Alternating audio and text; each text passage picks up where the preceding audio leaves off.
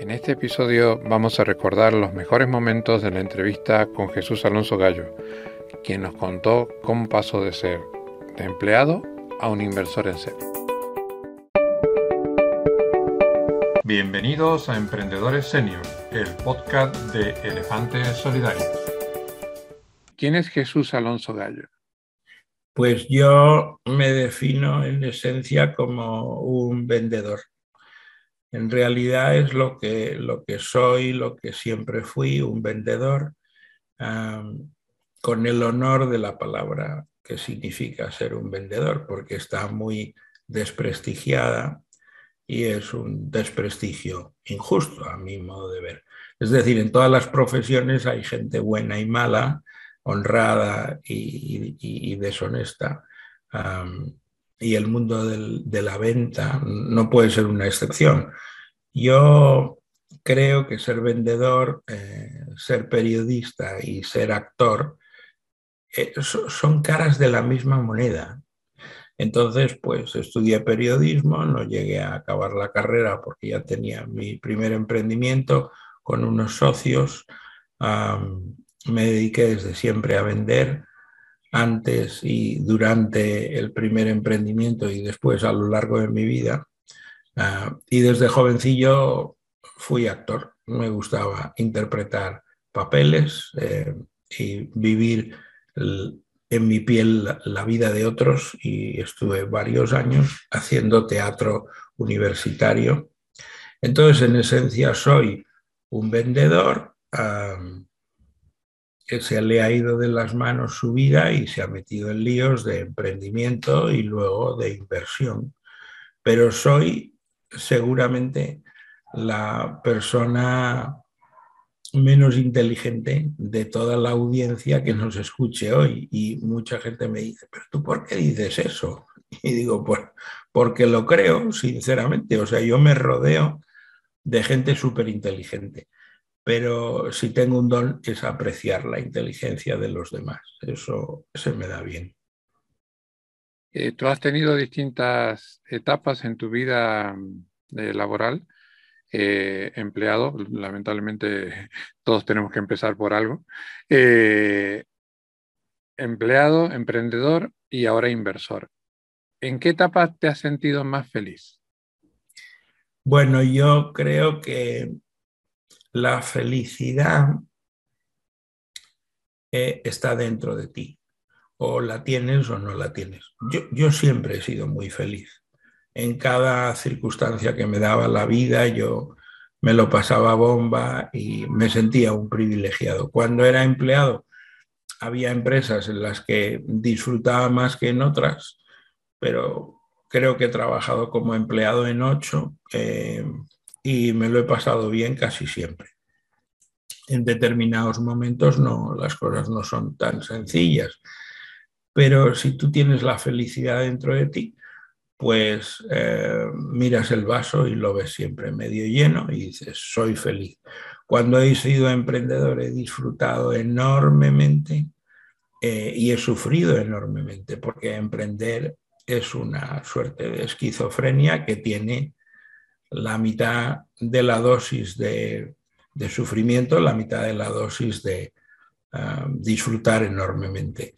Ah, y ahora como inversor disfruto mucho, pero todavía no he llegado al momento que tengo yo diseñado como de la eh, el orgasmo total, que es el concepto americano de la inversión. Tú como business angel, pues empiezas a invertir en startups y, creas un portfolio.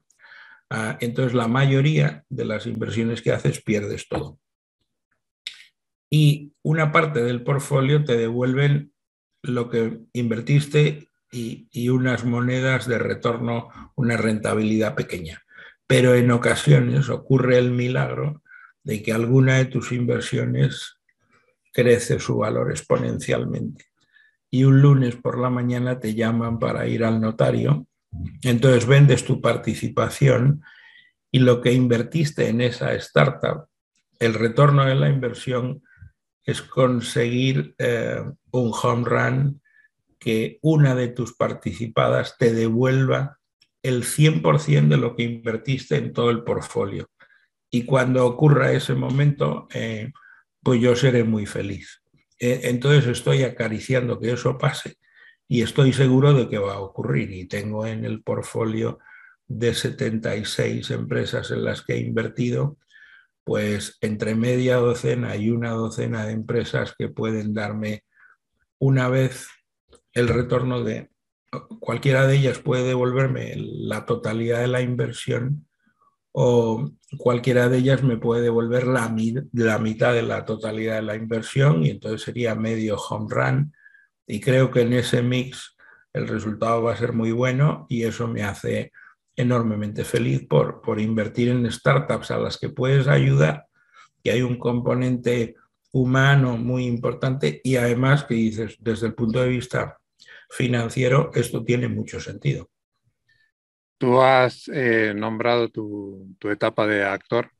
Y yéndonos al símil del teatro, eh, una persona que ha estado tan cómoda y, y, y, tanto tiempo en las tablas en el mundo del emprendimiento, ver ahora la función desde el palco y cómo haces, sé que es por motivos familiares y de, y de salud, pero cómo haces para no saltar al ruedo y, y meter mano en, en, lo que estás viendo y, dices, mira, me encantaría por lo menos por una semana formar parte de este follón.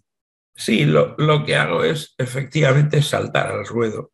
Entonces, al principio solo invertía en empresas donde yo pensaba que mi dinero era mejor que el de otros inversores, porque yo podía, además de ayudarles uh, con la inversión, podía ayudarles uh, con la experiencia compartida, incluso remangarme los brazos y ponerme las botas meterme en el fango con ellos para ayudarles en algo tan sencillo como es vender de 100 en 100 en vez de vender de uno en uno.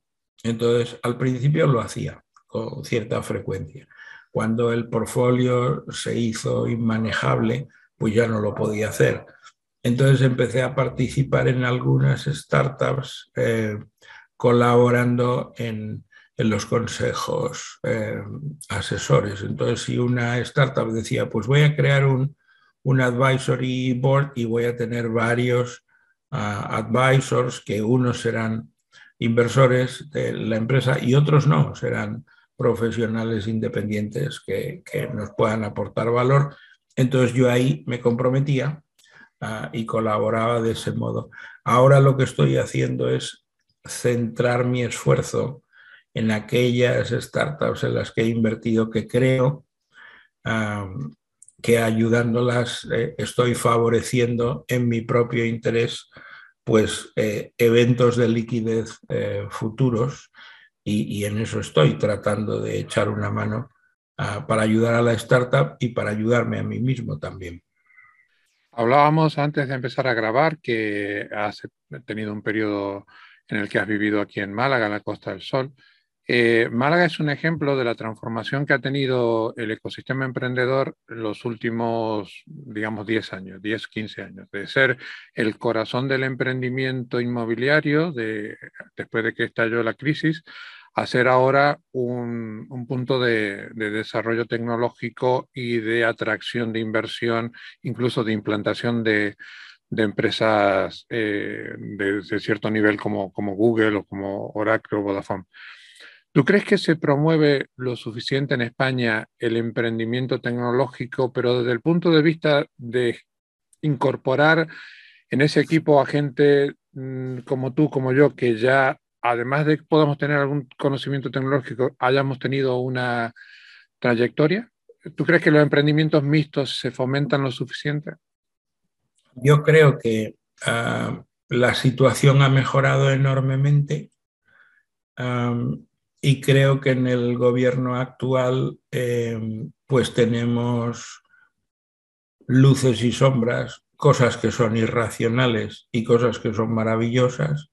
Entonces la iniciativa de España Nación Emprendedora es un intento de una parte del gobierno de España de hacer algo muy sensato. Entonces, es una versión 1.0. Que eso se haya puesto en marcha, que se vaya a convertir en, ley, que todo eso se apruebe y todas las disposiciones y tal, va a favorecer que España sea eh, vista con buenos ojos fuera para favorecer la llegada de talento internacional, eh, para propiciar que todavía más seamos creíbles como nación emprendedora. Y yo creo que eso es muy positivo, muy positivo.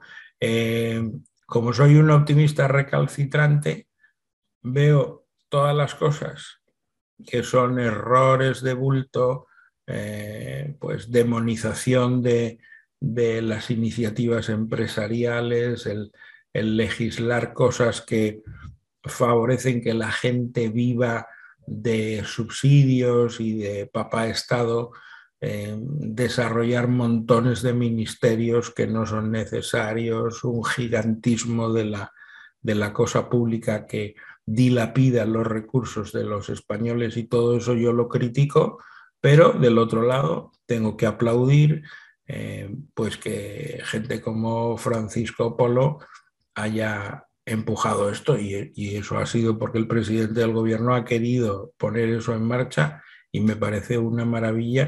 Y yo creo que va a pasar como tantas otras cosas que en esa batalla política de gobiernan unos, gobiernan otros, la realidad es que muchas de las cosas que hace el PSOE cuando llega el Partido Popular no las quita, se quedan ahí para el futuro. Y España, nación emprendedora, seguirá. Aunque haya un cambio de gobierno, seguirá. Y lo que tenemos que ver es que la iniciativa privada, la iniciativa emprendedora, empresarial, es el alma, es la sangre y el corazón de los países. Si, si no se legisla a favor de eso, si se legisla en contra de eso, nos estamos cargando el bienestar de nuestros hijos y de nuestros nietos.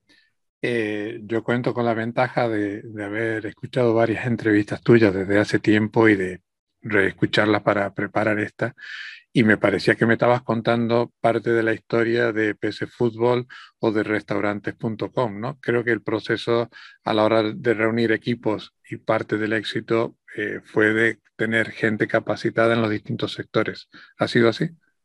Bueno, en realidad, em, en el caso de, Dynamic eh, Multimedia, el, azar llevó a que hubiera ahí un equipo de personas increíble, ah, gente buenísima, buenísima.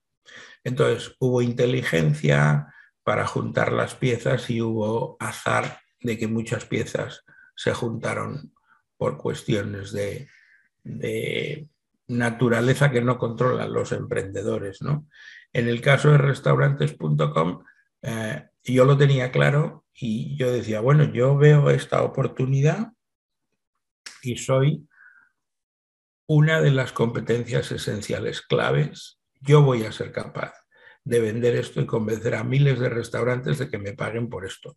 Con lo cual, esa parte tengo una plena confianza de que así será pero la otra competencia esencial era la plataforma tecnológica. Y yo busqué mi socio ideal, como cualquier hombre sensato busca pareja, ¿no? Eh, oye, si quieres construir una vida juntos, tratas de encontrar una persona que reúna unas condiciones. Tú te tienes que enamorar de esa persona, pero además si estamos hablando de, parejas heterosexuales, pues buscas una mujer, pues no quieres que la madre de tus hijos sea una mujer pues que tenga problemas con las drogas o con la justicia, ¿sabes? O sea, unos criterios mínimos. Entonces, eh, haces un, proceso en el que tu corazón es el que manda, pero tu cerebro gestiona lo que siente tu corazón. Eh, cuando buscas un socio, es como buscar pareja o esposa. Te vas a casar con ese socio o con esa socia. Entonces yo dije, bueno, yo sé vender y yo voy a convencer a miles de restaurantes de que sean mis clientes, pero necesito una plataforma tecnológica muy compleja y muy precisa para ejecutar este modelo. Eh, tengo que buscar un socio ideal y buscando, buscando, buscando, lo encontré. ¿Que encuentras a la persona adecuada como una casualidad? Sí, pero es una casualidad que tiene mucho que ver con lo que decía Picasso, que, la inspiración te, te encuentre trabajando. Tú te pones a trabajar todos los días, todo el tiempo, y un día que estás trabajando llega la inspiración, pero no es al revés. Tienes que estar propiciando que ocurra. Eh, en este caso teníamos dos competencias esenciales ah, y pensábamos que con eso era suficiente y estábamos equivocados porque el modelo de restaurantes.com requería cuatro y tuvimos que buscar en los primeros empleados la tercera competencia esencial que era conocimientos de SEO profundos y la cuarta que era conocimientos de SEM para poder hacer paid marketing de una manera ah, solvente y, viable y rentable. Eh, y así lo hicimos. ¿Me puedes decir tu edad si, si no tienes problema? Hoy yo encantado. En el 10 de enero del año próximo, 23, cumpliré 60 años. ¿Tú te sientes, te sientes capaz? 60. Mm, lo lleva, salvo los problemitas de salud que sé que has tenido, pero físicamente se te ve bien. Eh, ¿Tú crees que una persona de 60 años está capacitada para hablar de tú a tú de temas tecnológicos con una persona de 30? O sea, yo creo que sí. Eh, ¿Qué es lo que pasa? Que los conocimientos en tecnología que puede tener una persona de 60 que está conectada con el mundo. Una persona de 60 que está desconectada con el mundo es un analfabeto funcional. No puede hablar con, con la gente de ingeniería en tecnología que están peleándose por, por construir las soluciones tecnológicas de hoy en día. Si tú estás conectado con el mundo y estás activo, puedes hablar con las personas que tienen 30 y que están liderando toda esa parte eh, que es la columna vertebral de los emprendimientos actuales. Em, ¿Qué es lo que pasa? Que los conocimientos de unos y otros son extraordinariamente complementarios y ahí está la magia de lo que tú hablas. En una empresa donde, y esto lo llevo a una conferencia que dicté, que está en YouTube y la gente lo puede buscar, que se llama el poder transformador de la mujer en el mundo. O sea, tecleando eso en YouTube sale esta conferencia que es casi una hora y yo hablaba de los problemas de la igualdad de género, por, porque las mujeres estaban sometidas al predominio de los hombres en el ejercicio del poder en, el mundo. Eh, y esto llevado a esto que comentamos ahora es igual, la diversidad genera un output superior en una startup que empieza a escalar, si solo hay gente que tiene de 30 años para abajo, hay desigualdad. Porque tiene que haber gente que tenga de 30 para abajo y gente que tenga de 30 para arriba. Y esos conocimientos complementarios de, gente que ha perdido el cabello, que peina canas, junto con personas que tienen 20 años, 25 años, 30 años y que, y que devoran el mundo, esa suma da un resultado muy superior que todo gente de más de 40 o todo gente de menos de 30. Eh, espero que muchos inversores piensen como tú, porque conozco algunos casos que cuando han presentado plataformas o ideas eh, innovadoras y siendo mayores de 45 y ya no te digo si superas los 50, eh, te echan un poco para atrás, ¿no? Porque hay un prejuicio que... yo, yo, eso lo he vivido. A mí me han dicho, no invertimos en vosotros porque entre los dos sumáis más de 100 años. Esos mismos inversores me han dicho, coño, pues tú eres parte de mi antiportfolio, porque pude invertir en ti, no lo hice, luego desarrollasteis el negocio, lo vendisteis al grupo Michelin pues yo perdí una oportunidad. Cuando estudias los datos en Estados Unidos, que todo está muy bien medidito, las startups más exitosas son ah, diseñadas, ejecutadas y lideradas por gente más mayor. Tenemos que sacarnos el prejuicio de que el emprendedor eh, no, no, no, no, sea lo suficientemente reconocido, que te he escuchado con, y compartido en alguna entrevista diciendo que si eh, la gente que ha desarrollado Mercadona o la gente que ha desarrollado Sara estuviera en Israel o en Estados Unidos serían héroes nacionales, ¿no? Y aquí muchas veces nos permitimos el lujo de denostarlos. Eh, creo que un Juan Roy o, cualquier empresario de esa altura debería tener el reconocimiento que, se merecen. Y por último, eh, ¿dónde se forma eh, Jesús Alonso?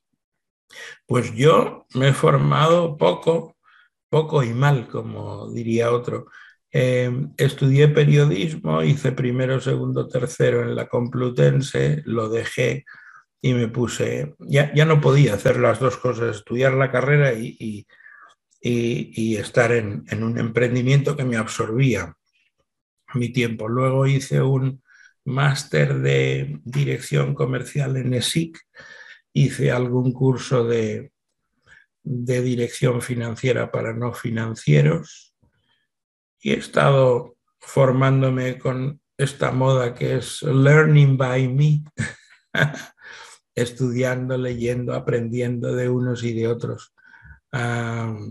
bueno, la vida te lleva por, por, ciertos derroteros, entonces no puedo decir, oye, pues, pues estudié en, Stanford y tengo un posgrado en, Harvard, pues no, esto no ha sido así. Me he formado a trompicones y, no le he dedicado a la, formación reglada el tiempo y la importancia que otros eh, consideran que es importante y clave. Y en realidad es que la vida me ha llevado por ahí. O sea, yo estaba emprendiendo cuando era menor de edad, siempre estaba emprendiendo. Y a los 18 o 19 años ya estaba con una empresa, con otros socios que teníamos empleados y que había ahí una actividad empresarial cierta. Eh, entonces, como no soy un superhombre, no he podido simultanear las dos cosas como hacen otros. He invertido en alguna startup que los fundadores estudiaban la carrera y en simultáneo lanzaban una startup que ha ganado dinero desde el primer año de su fundación. Y cuando han terminado las carreras ellos han buscado inversores para que les den dinero para escalar el, proyecto y hacerlo internacional. Y yo me quito el sombrero, digo, qué gente, qué capacidad. Me pasa lo mismo que con todos los amigos que corren maratones ah, y lo hacen y sonríen. Y yo digo, madre mía, correr una maratón, qué locura. Me ha gustado eso de que lo hacen y sonríen. ¿eh? La verdad que eh, yo cuando paseo por el paseo marítimo de Málaga y veo gente que va corriendo a tal velocidad, digo, es que se le estará por ir el, el ave, porque ah, para, ¿para qué tanta prisa? Y, en un momento donde tenemos la posibilidad de, acceder a, tantísima información, ¿cuáles son tus fuentes de información? Pues la verdad es que lo son todas, me dice la gente, pero tú cómo discriminas lo que es válido de lo que no. Y yo no lo discrimino, todo lo voy metiendo en la coctelera. Hombre, hay cosas que lee uno en Internet que rápidamente te das cuenta de que es una fuente no fiable por cómo cuentan las cosas y cómo las explican y lo descartas, pero la inteligencia de cada persona escribiendo un blog eh, de altura, o sea, ver lo que hace cada semana nuestro amigo de, de JME, es que eso de, suma positiva es, es, oro molido, lo que hace Javier Martín, tantas personas que investigan profundamente un tema, te lo desmenuzan molecularmente y te lo dan como, como el alimento de los bebés, como unos potitos, para que tú te lo tomes a cucharaditas. Y yo me quedo loco de su capacidad de investigación, de trabajo ordenado y de síntesis. O sea, yo estoy más en el mundo de la improvisación, de generar ideas ah, que me salen naturales en, en mí, pero soy muy malo investigando como ellos investigan. Entonces yo, como soy un vampiro, igual que soy un coleccionista de almas, para tener cerca de mí cuanta más gente talentosa mejor, eh, pues hago lo mismo con los conocimientos y me, me apoyo, como decía aquella frase, Newton creo que era, en, en hombros de gigantes. Entonces busco el conocimiento de los que son muchísimo más listos que yo para ir aprendiendo por el camino. Jesús, ha sido un placer compartir este ratito contigo. Eh, desde ya estás invitado la próxima vez que vengas a Málaga. Me, encantaría eh, repetir este café de forma virtual, o una cerveza, un vino, lo que te apetezca. Y mm, antes de irnos, diga, dile a la gente dónde te puede conocer un poco mejor, dónde puede escuchar tus conferencias, tus conocimientos. Eh, ¿cómo se pues, pueden...